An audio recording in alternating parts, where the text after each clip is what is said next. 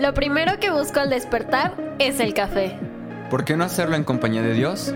Bienvenidos, a, Café con Dios. Yo soy Jorge Yo soy Andrea. Yo soy Angie. Yo soy Iván. y nosotros somos... Casa. Bienvenido. Hola, bienvenidos. Amamos, mi nombre es Iván. Yo soy Angélica. Pastores de Café Toluca y tenemos la más cordial Se nos hizo muy tarde. Es bien tarde para grabar. Allá iniciamos bien, pero aquí se nos hizo tarde para iniciar a grabar. Así que vamos a ir directo al punto. Acompáñame a tu palabra. En Primera de Reyes, capítulo Yo, 20. an- a la palabra, antes, antes, siempre digo tu palabra. Quiero, quiero mm, hablarte algo. En algún momento has, te has preguntado, ¿qué les digo? ¿No? ¿De qué estás El hablando? Señor me ha mandado a compartir su palabra. Pero yo tengo un año, no he leído toda la Biblia, no sé qué decirles, no sé cómo empezar. No, todos empezamos así, ¿qué les digo? Paréntesis y contexto. Porque hasta a mí me agarró en curva. Ayer fuimos a Pan y Palabra. eh, fue un tiempo bien bonito. eh, fue un proceso de hablarle a la gente. Fue, fue, fue gente que, que dio un mensaje de esperanza. Y hay algunos que se hacen esta pregunta. ¿Qué les digo? No, es que no es por lo de ayer. Pero, ¿de dónde viene Todos entonces? cuando recibimos ese amor del Señor, Ajá. cuando nos es, es, es la primera vez que sentimos como el Señor quita nuestras cargas, Ajá. llena tanto de amor nuestro ser que decimos, Señor, yo quiero que otros sepan. Venga, sí. Yo quiero que otros sepan que tú eres bueno. Yo quiero decirle a mi mamá, yo quiero decirle a mi hermano que hay esperanza, que tú estás salvando, que tú estás haciendo milagros, que les amas, Señor. Ayúdame, que les digo? Ayer leí en Hechos algo que quiero, es como en resumen lo que vino a hacer Jesús, ¿sí? Está está en Hechos 10 a partir del 34. Te lo voy a leer. Hechos 10, 34. Ayúdame a ponerlo en los comentarios. Dice, entonces Pedro respondió. Veo con claridad que Dios no muestra favoritismo en cada nación. Él acepta a los que temen y hacen lo correcto. Este es el mensaje de la buena noticia para el pueblo de Israel. Que hay paz con Dios por medio de Jesucristo, quien es Señor de todo. Es, la primera parte. Está precioso porque ya estamos en paz con el Señor. Jesús vino a quitar barreras, abrir camino para que tú te pudieras acercar al Padre, al trono de su gracia. Es precioso. Escucha. Ustedes saben lo que pasó en toda Judea, comenzando en Galilea después de que Juan empezó a predicar el mensaje del bautismo. Y saben que Dios ungió a Jesús de Nazaret con el Espíritu Santo y con poder. Después Jesús anduvo haciendo el bien y sanando a todos los que eran oprimidos por el diablo porque Dios estaba con él. Vino Jesús y trajo sanidad y traigo trajo libertad a los corazones, levantó a los necesitados, bendijo. Esto es lo que tú tienes que decir. Es que si necesitas a alguien, es a Jesús. Jesús que todo lo puede, Jesús que te puede ayudar, incluso en esas cosas que no se perciben. No, no lo pueden ver tus ojos, esas heridas en el alma, esas cargas en el corazón, lo invisible, con lo que estás batallando todo el tiempo, Jesús es el indicado. Dice, y saben que Dios ungió a Jesús de Nazaret con el Espíritu Santo y con poder. Después Jesús anduvo haciendo el bien y sanando a todos los que eran oprimidos por el diablo, porque Dios estaba con él. Y es importante que sepas que Jesús sigue haciendo milagros. Hoy Amén. hoy Jesús sigue haciendo milagros porque prometió estar con nosotros hasta el fin de los tiempos. Dice, y nosotros los apóstoles somos testigos de todo lo que él hizo por toda Judea en Jerusalén. Lo mataron colgándolo en una cruz. Pero Dios lo resucitó al tercer día. Después Dios permitió que se apareciera, no al público en general, sino a nosotros. O sea, resucitó. Vino, sanó, amó, murió por nosotros en la cruz, por nuestros pecados, para que tuviéramos vida eterna, para que tuviéramos paz, para que fuéramos libres. Pero no se quedó ahí. Él volvió para hacer valer su palabra. Él volvió. Es, es, es precioso porque es como un... Esto pasó. Este era el mensaje de Pedro cuando Dios lo llevaba a los gentiles. Este es el mensaje. Escucha. Y nosotros los apóstoles somos testigos de todo lo que él hizo por toda Judea y en Jerusalén.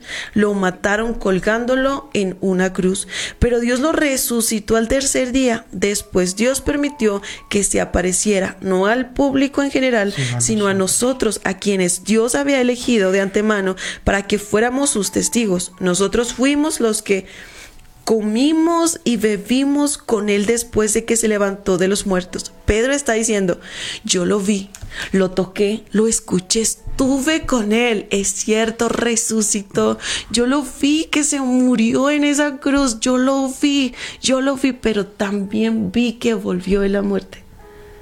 Él estaba diciendo, yo soy testigo, yo estuve ahí. Entonces, esta es es como una carta de Pedro para todos nosotros. Yo doy fe de que fue cierto, ¿no? es precioso. Dice, y él nos ordenó que predicáramos en todas las partes y diéramos testimonio de que Jesús es a quien Dios designó para ser el juez de todos, de los que están vivos y de los muertos. De él dan testimonio todos los profetas cuando dicen que a todo el que cree en Él se le perdonarán los pecados por medio de su nombre. O sea, eres perdonado. ¡Qué precioso! ¿Quieres, ¿Quieres tener algo para compartir con los demás? Aquí está. Hechos 10 a partir del 34. Me encantó. Qué precioso. Me encantó, me encantó el 38. Y saben que Dios ungió a Jesús de Nazaret con el Espíritu Santo y con poder. Y una vez que fue lleno del Espíritu Santo, salió a ver milagros. Entonces, era parte de lo que platicábamos ayer. Ayer no... Yo, yo platicaba con alguien eh, que amamos mucho y, se aventó. Ayer dijo, yo voy a ir, yo quiero ir con ustedes. Y, y, me preguntaba, pero, pero no sé mucho de la palabra, no, no sé qué decirle. Y yo le decía el día de ayer, la gente no necesita teología. La gente no necesita que vayas y le recites la Biblia. La gente necesita esperanza, necesita ver un milagro, necesita ver, necesita ser escuchada. Y me encanta porque el Espíritu Santo la guió. ¿Sabes? Cuando no supo qué hacer y estaba nerviosa, lo que hizo fue, ok, las voy a escuchar. Las voy a escuchar voy a escuchar y voy a orar por ellos. Y comenzó a escucharlo, comenzó a orar por ellos. Y es cuando, ¡pum!, Dios comenzó a hacer algo, ¿sabes? Sí. Y, y, y, y es esa, esa capacidad de, de, no es que lleve todas las respuestas y diga, ¿sabías que en el Nuevo Testamento? No, lo, lo que ellos no necesitaban un maestro de la Biblia. Ellos necesitaban un aquí estamos con ustedes es déjanos orar por nosotros, es un no es tu culpa. Suelta la culpa. Y fue como, ¡boom!, que todo empezó a cambiar, ¿no? Entonces me encanta este fragmento. ¿Cuánta, cuánta culpa, verdad? Cuando, cuando preguntaste a alguien, ¿se siente culpable de que su hijito esté aquí? Uy, tremendo como tanto dolor, es impresionante. Sí, y, y, ese, y, y, poder explicarles que hay accidentes, que hay accidentes que, que algunas, si bien son nuestra, nuestra distracción, si bien fue por nuestros descuidos, no dejan de ser accidentes. Exacto. Entonces fue, fue, fue bien tremendo, fue una, una temporada. Es ver que, que la gente no necesita eh, a un experto en Biblia la gente necesita ser escuchada. Y por eso dice, vayan y háblenle de las buenas nuevas. ¿Y cuáles son las buenas nuevas que tienen un Salvador? Sí. Tú y yo somos llenos del Espíritu Santo. Que somos amados. y por eso Jesús vino. Y el, el llevar a todos lados el amor de Cristo es maravilloso. Al hospital. A eso nos llamaron, ¿no? Al- lo hizo conmigo, él me levantó, él me quitó las cargas, me quitó la tristeza, Sí. también lo va a hacer contigo. Sí, y, y yo les decía, lo hacemos porque cada uno de los que están aquí hemos experimentado un milagro. Fue así como, de, ¿creen? No, yo también decido creer. Y, y fue algo espectacular ayer. Pero, ¿qué pasa cuando estamos frente a frente a la situación? ¿Sabes? Cuando estamos frente a frente al desempleo, cuando estamos frente a frente al problema matrimonial, cuando estamos frente a frente a la enfermedad, estamos frente a frente al hospital. Y no un día, sino que varios. Sí. Vamos a Primera de Reyes, capítulo 20, versículo 29. Los 20, dos. 29. Ajá, 20, 29. Primera de Reyes, capítulo 20, versículo 29. Esto me, me tiene como pensando y meditando mucho. Los dos ejércitos acamparon uno frente Al otro. al otro. Las dos circunstancias, nuestras circunstancias o aquello que está peleando está frente a nosotros. Lo vimos con Goliat y el pueblo de Israel cada mañana salía y los amedrentaba, ya que estaban frente. Estar frente al dia- diagnóstico, estar frente a la circunstancia, estar frente con aquello que nos está sacudiendo, es cómo debo, cómo debo de enfrentar esta situación. Como yo, yo lo platicaba el día de ayer. Sabes que algo pasa a nivel neuronal. No, no es que levantes tus manos porque sea algo religioso. No, a nivel a nivel neuronal en tu cerebro algo pasa cuando tú levantas tus manos. Sacas el mood. Tú, llegas a un lugar, si, si estás pasando por un- un- un- una temporada triste, ve a las personas, se encorvan y agachan la cabeza y, llegan y llegan a la oficina del jefe porque tienen un problema. No, es que y, y bajan sus hombros y todo su lenguaje es como de derrota. Entonces, ahora imagínate estar con esta actitud de derrota constantemente y de estar declarando, es que no puedo, es que todo me va mal, es que mi matrimonio, estás tomando la actitud de Acap al decirte, llévate todo. Ya, ya no tengo ánimo. Y, y- y- y te levantas y es como de, ah, ¿sabes? Tu postura mueve tu corazón. Porque tu postura está comunicando algo. ¿Sabes? Entonces, ahora imagínate esta postura teniendo enfrente a tu enemigo. Porque fue lo que, lo que hizo. ¿Sabes? Fue, lo, fue estar frente a frente. Pero ellos ya tenían una palabra. El Señor les había dicho, yo les daré la victoria. Amén. Yo derrotaré ese gran ejército. Entonces yo platicaba ayer con las personas del hospital y yo les decía, ok, ¿qué haces cuando anotas gol? Platicaba con alguien que estaba ahí en el círculo. Le preguntaba, ¿te gusta el fútbol? Me decía, sí, me gusta el fútbol. Ok, ¿y qué haces cuando anotas gol? Levanto las manos. ¿Por qué? Porque gané. Pues esta vez le ganaron a la enfermedad. Así que levanten sus manos. Y todo así de... ¡Wow! Sí. Y les veías los rostros, de estar rostros tristes, eh, angustiados. Sus rostros eran de, de esperanza.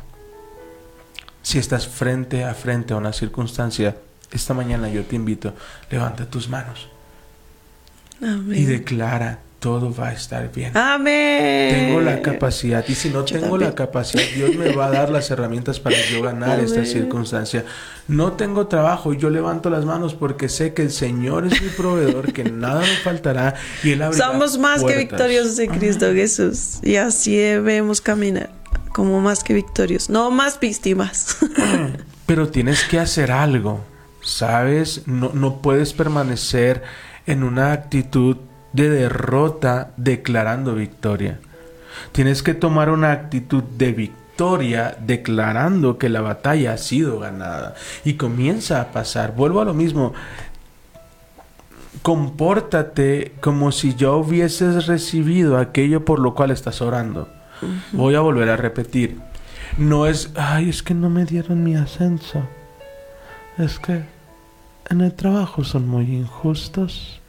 No, levántate con una actitud de, wow, me van a dar mi ascenso. Hoy me voy a poner mi mejor camisa. Hoy me voy a, a llevar mi mejor actitud. corbata. Y aunque siga llegando a recepción y siga dando solamente panfletos, voy a ser el que mejor da panfletos, el que mejor lo hace porque llega, Dios lo prometió. No importa que hoy esté enfrente de mi enemigo, Dios me dijo que me entregaría a ese lugar. Yo creo en eso y voy a estar ahí y voy a seguir avanzando porque conforme doy de pasos, Dios va a ir abriendo la estrategia. Entonces, hoy yo voy a tener la actitud correcta. Hoy yo me voy a animar y, y voy a echar todo desánimo fuera. Y ojo, echar el desánimo no es echo todo desánimo fuera en el nombre de Jesús. No.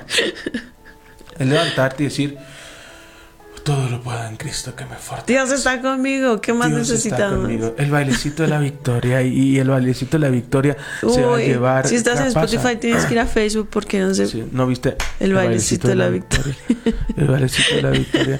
Y, y eso hace que cambie un chip en tu mente y cosas comiencen a pasar en tu espíritu y comiences a ver la victoria aunque creíste que no la ibas a ver.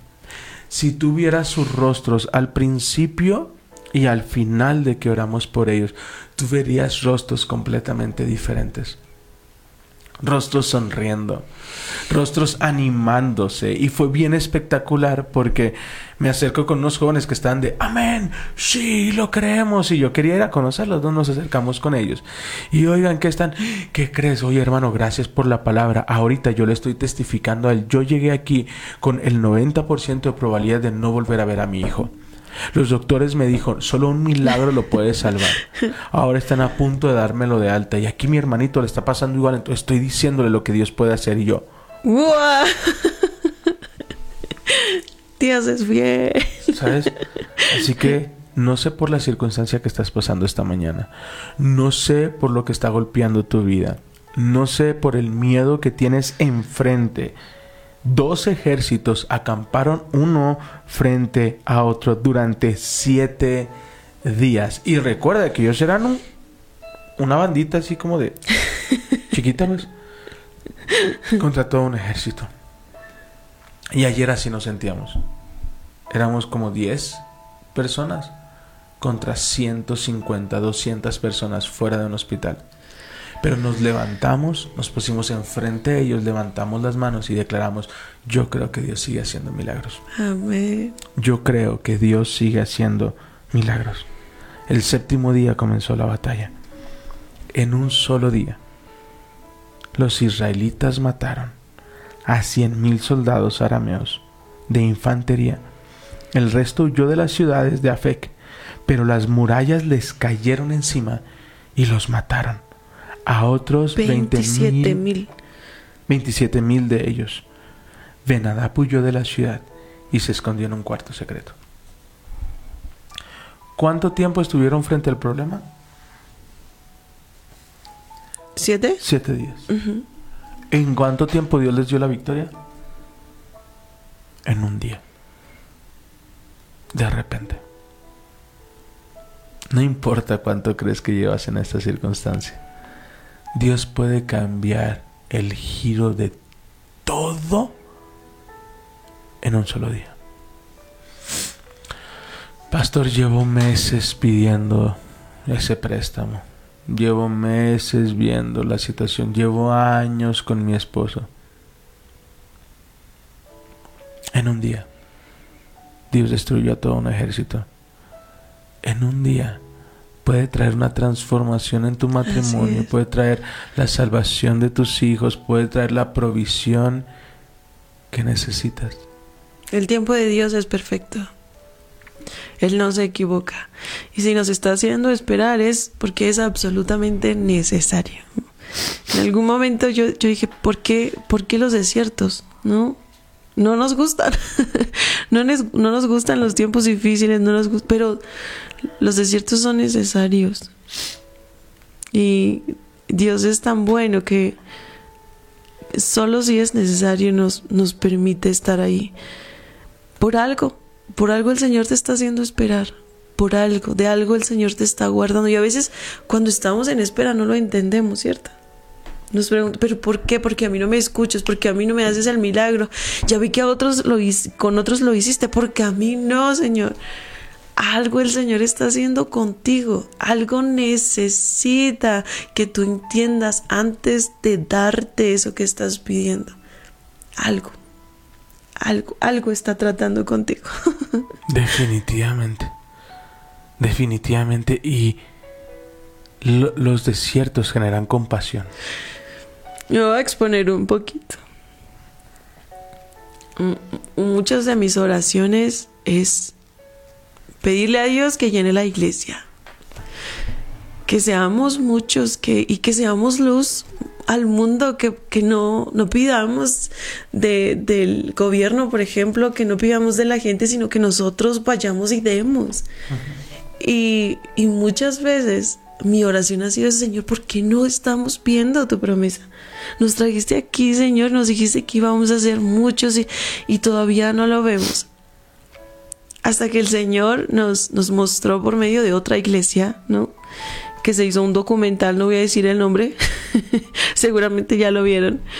Y así fue como la respuesta, el cuadro completo, dice mi esposo.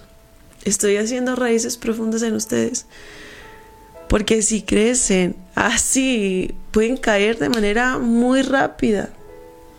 Pero si hacen raíces profundas, en confianza, en amor, en, en mí, entonces nada ni nadie los va a derribar. Como. Claudio Freyson. Estuvo años con cuatro o cinco viejitas. Y él siempre le oraba, ¿por qué? ¿Por qué a mí no me dejas ver tu promesa? ¿Por qué no estoy viendo eh, eh, lo sobrenatural, lo que otros pastores están viendo? Algo Dios estaba haciendo. Y ahora es un hombre de Dios extraordinario que ha visto el cielo en la tierra, ha visto la promesa de Dios. Espera el tiempo perfecto de Dios. Pero no solamente es esperar, es qué haces en la espera. Boom, come on. ¿Qué vas a hacer en la espera? No solamente, bueno, estoy esperando el tiempo de Dios, voy a ver Netflix mientras pasa el tiempo. no, mientras estás en la sala de espera, le adoras, le sirves, le buscas. Porque la, la espera sin Dios es horrible, ¿no? Necesitamos aferrarnos a Él mientras estamos esperando. Necesitamos conocerle a Él mientras estamos esperando. Y que de Él venga el consuelo que necesitamos durante la espera. Porque si no se vuelve imposible. Te desanimas, te rindes, ya no vuelves a orar por eso. Incluso lo puedes olvidar. ¿no? Y cuando llega la respuesta de Dios, como yo lo olvidaste, pues ya no eres agradecido porque ya no lo tienes fresco. Claro. Entonces necesitamos estar, buscarle. Y ha- había algo que decía un pastor. Decía, si estás orando por, quizá por, por un hijo que no ha llegado, entonces ayúdale a alguien que está pasando por eso. Sírvele a alguien. Si estás orando como nosotros, no por, por ver el cielo en la tierra, por un avivamiento en Toluca, pues entonces aprende de alguien más. Ora por ese alguien más para que Dios le fortalezca. Está, necesitamos estar cercanos, aprender. Y, y es súper importante el de quién te estás rodeando, ¿no? En la espera. Si te rodeas de gente que se queja, que constantemente está como apagando tu fe, tú te, te está diciendo no lo vas a lograr, pues de alguna forma te vas a salir del camino. Claro. Pero si te rodeas de gente, ¿no? Amigos que te avivan la fe, amigos que te impulsan a seguir creciendo, que te impulsan a seguir orando, que te impulsan a crecer en el Señor, vas a ver la promesa. Amén. Amén. Amén. La espera es necesaria. Algo está haciendo el Señor con nosotros. Y a veces, en esa espera es donde Dios nos perfecciona. Eh, aprovechemos el tiempo. Aprovechemos el tiempo porque eh, vendrá un tiempo de tanto movimiento que vas a decir, ah, hubiera aprovechado esa rachita de descanso, ¿sabes? Time. Hubiese aprovechado ese fin de semana. ¿Por qué no descansé? Porque no descansé, me hubiera permitido disfrutar más este día. hay, hay, hay, hay, hay un actor que me gusta mucho, Tenoch Huerta. Creo que así se llama, si no, perdónenme. Pero dijo algo que me gustó mucho y dice, yo estoy en contra del echaleganismo. Echaleganismo. Wow. Ajá, de- échale ganas, échale ganas. Yo- Echaleganismo. Yo estoy en contra del echale- echaleganismo. Eh, Así se va a llamar el de hoy. echaleganismo. El echane. ya no me salió. Echaleganismo. Echaleganismo. Ajá, Muy bien. échaleganismo. Échale ganas, dice, porque él es un actor mexicano donde dice, yo me quedo con el, con el mensaje que me dio mi maestro. Nadie te va a escoger. Tú nunca vas a jugar en, en- en un partido profesional. Él hacía la analogía, no es actor. Dice, nunca te van a elegir. Pero habrá un día. Un día. Di conmigo un día. Un día. Habrá un día que un director inteligente te va a poner los últimos cinco minutos. Pero en esos cinco minutos, sé el más rápido, sé el más ágil. Y mete un gol que haga que el estadio se caiga. Y me hizo tanto check que yo me estoy preparando hoy, estos siete días frente a mi enemigo, mientras mi enemigo está ahí burlándose, mientras el desempleo está, sigue sin desempleo. Ok, sigo sin desempleo, pero ¿qué crees?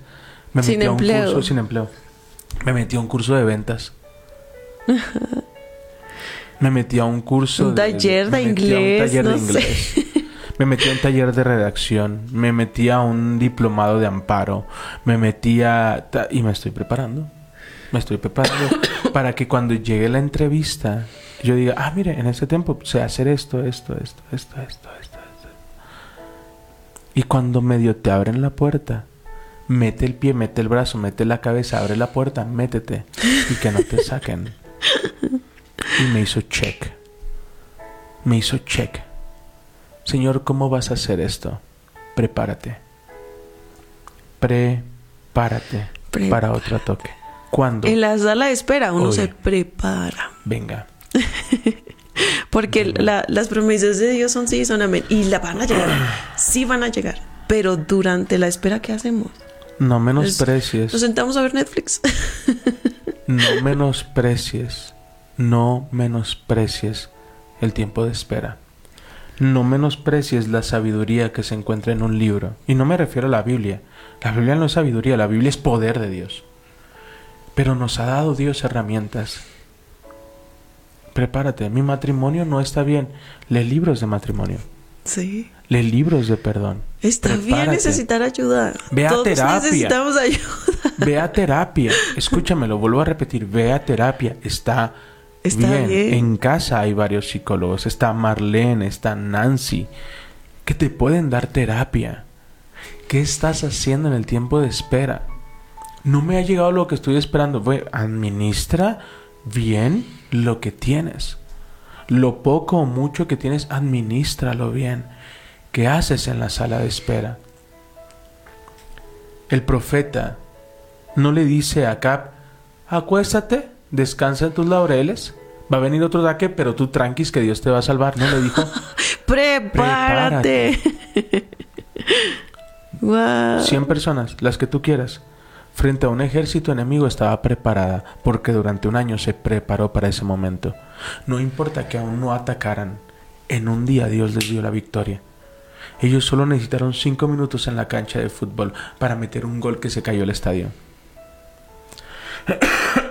Tú solo necesitas una oportunidad, una chance, un destello de esperanza Wow. un destello de esperanza. Yo me puse a pensar cuál sería mi gol. Yo quiero, no quiero, nos estamos sumergiendo tanto en la presencia de Dios que el día que llegue una invitación de algún otro país estemos listos para un mensaje donde el Espíritu Santo se manifieste como nunca antes. Y la palabra dice, lo que haces en privado en privado. Yo lo voy a enaltecer en público. El que, en quien en lo privado se humilla, en quien lo- en lo privado se prepara, en lo que en lo privado está. Dios allí. recompensa en público. Dios lo va a recompensar en público. ¿Qué es hacer esto? Es prepararte para la batalla. Dios te dará la victoria y hará que caigan muros Qué tremendo. sobre tus enemigos. Prepárate, dice la palabra de hoy. Prepárate. Prepárate. Prepárate. Entonces el prepárate está en contra del echaleganismo. Sí, claro. Porque el echaleganismo es échale ganas. Ajá. ¿Y Ah. qué? ¿Sabes? Un sueño sin objetivos es una fantasía.